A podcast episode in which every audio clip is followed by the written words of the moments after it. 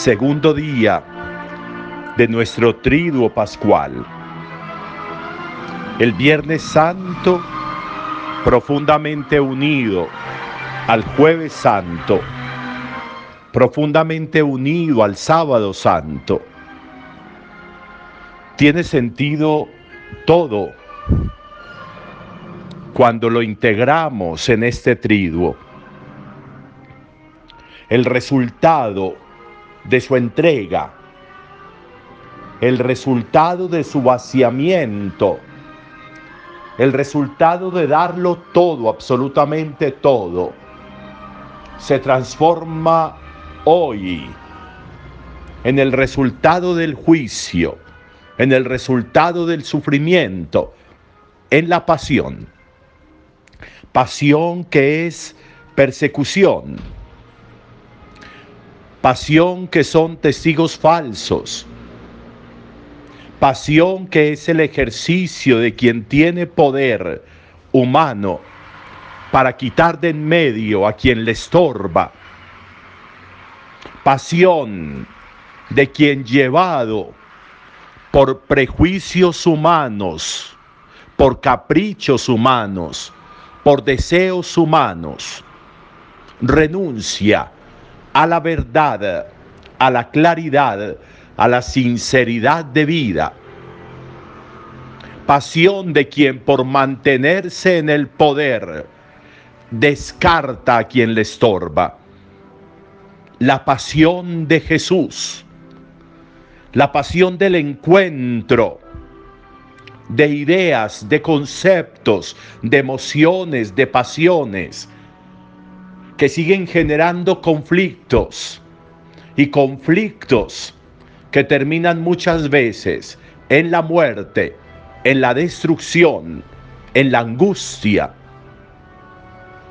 incapacidad de reconocer y amar la diferencia, incapacidad de escuchar con atención al otro para saber qué tiene que aportarme, incapacidad para trascender lo que el otro es, lo que, lo que el otro trae para mi vida,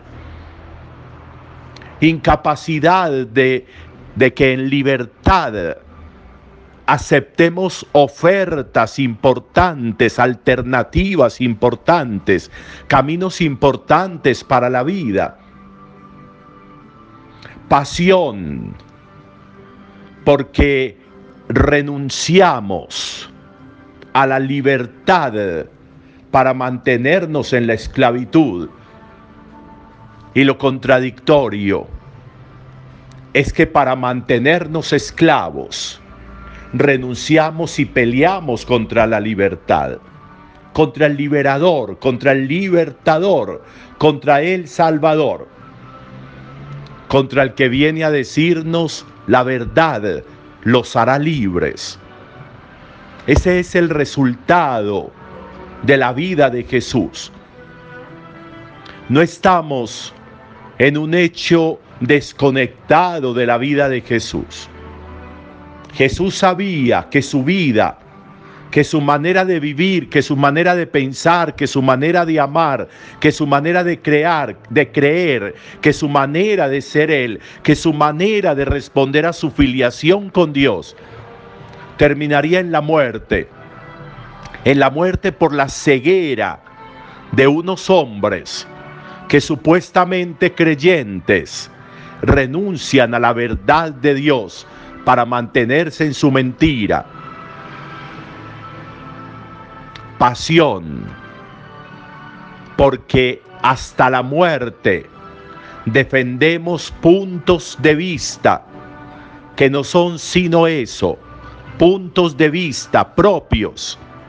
Cuando la vista es amplia, cuando la vista es panorámica, cuando la vista puede tener circunferencia, puede ser circular, puede tener un radio tan amplio. Y yo mato por un segmento de mirada. Y yo mato por una mirada sesgada restrictiva. Eso sucede con Jesús. Eso sucede con los judíos. Eso sucede con el poder religioso.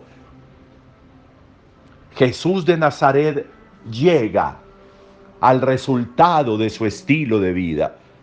Jesús de Nazaret llega a entregar la muerte, a entregar la vida por todos esos que van camino a la muerte porque como Él son vulnerables, están descartados, están alejados, porque hay pobreza, porque hay enfermedad,